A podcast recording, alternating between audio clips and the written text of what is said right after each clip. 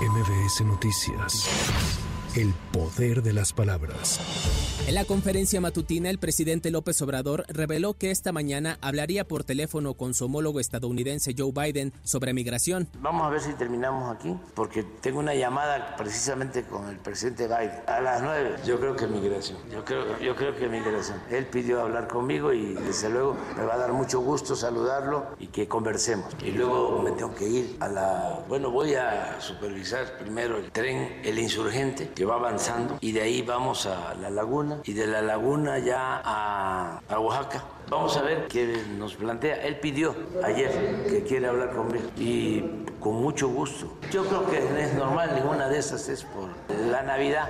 Tras una reunión con el gobernador de Coahuila, Manolo Jiménez, el titular del Instituto Nacional de Migración, Francisco Garduño, informó que entre noviembre y diciembre han ingresado a México más de 100.000 migrantes con el objetivo de llegar a la frontera con Estados Unidos. Detalló que muchos de ellos viajan desde África, por lo que lo calificó como un fenómeno mundial. La Conagua informó que el Frente Frío número 19 y una zona de baja presión originarán la segunda tormenta invernal de la temporada, por lo que se esperan bajas temperaturas en gran parte de la zona centro y norte de la República, así como nevadas en las zonas serranas.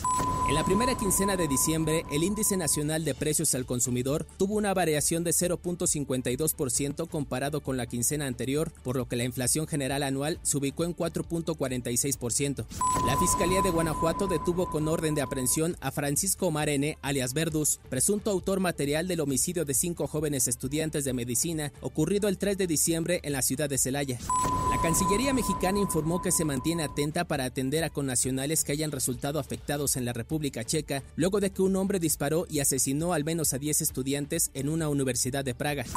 El presidente de Argentina, Javier Milei, anunció una serie de medidas para la desregularización de la economía por decreto, las cuales incluyen el inicio del proceso de privatización de todas las empresas del Estado. Sindicatos de trabajadores amenazan con realizar un paro nacional tras el anuncio a modificaciones a la ley laboral. Con información de reporteros y corresponsales para MBS Noticias, Giro Montes de Oca. MBS Noticias. El poder de las palabras.